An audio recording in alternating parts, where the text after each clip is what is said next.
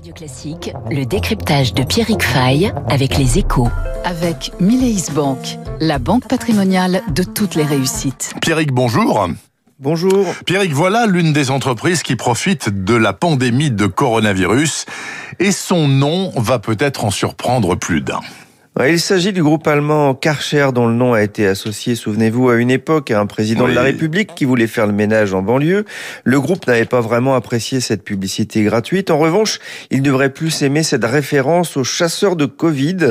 Karcher a été fondé en 1935 et son fondateur Alfred Karcher a mis au point en 1950 son fameux nettoyeur haute pression à eau chaude. Alors ils servent pas à se laver les mains, n'essayez surtout pas. Il était plutôt connu comme nettoyeur de terrasses et de voitures, mais aujourd'hui c'est sa gamme de nettoyeurs vapeur à haute température qui fait fureur. Les ventes ont bondi de 50%. Ces hautes températures sont en effet garantes d'une éradication de virus et pas seulement de la Covid-19. Et il entend bien surfer sur la frénésie de la propreté, autant chez les particuliers que chez les entreprises euh, qui font face à de nombreuses contraintes en matière sanitaire.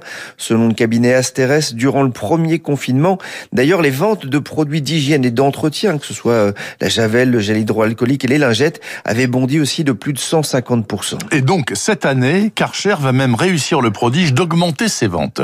Le spécialiste des solutions de nettoyage anticipe une légère hausse de ses revenus cette année par rapport à 2019. Alors c'est vrai que c'est une performance alors que le groupe a notamment souffert sur le marché américain qui est son principal débouché, débouché mais il a résisté ailleurs grâce à son organisation qui lui a permis de répondre aux, défis logistiques posés par la pandémie.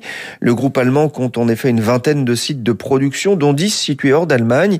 Alors malgré tout, le, le groupe se montre quand même assez prudent pour 2021. Il s'inquiète de la santé des entreprises entreprise du risque de multiplication des faillites. Ça pourrait peser sur le pouvoir d'achat des clients, mais il vise quand même une hausse de 5% de son chiffre d'affaires en France cette année. Et pour, répondre, et pour répondre à ce défi, euh, Karcher mise aussi sur l'innovation, j'imagine.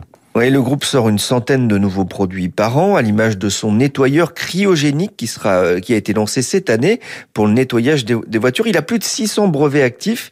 Il emploie un bon millier d'ingénieurs, investit 5% de son chiffre d'affaires dans l'innovation. C'est autant que dans le marketing. Et pour 2021, il mise en particulier sur le FC7, un nettoyeur de surface qui enlève la poussière et passe la serpillière en même temps. Alors, vu le temps qu'on passe à la maison en ce moment, on en aura aussi pour faire le ménage et la chasse au virus. Merci beaucoup, Pierrick Fay des Échos. Pierrick Fay, je vous souhaite un très bon week-end et lundi matin, nous retrouvons.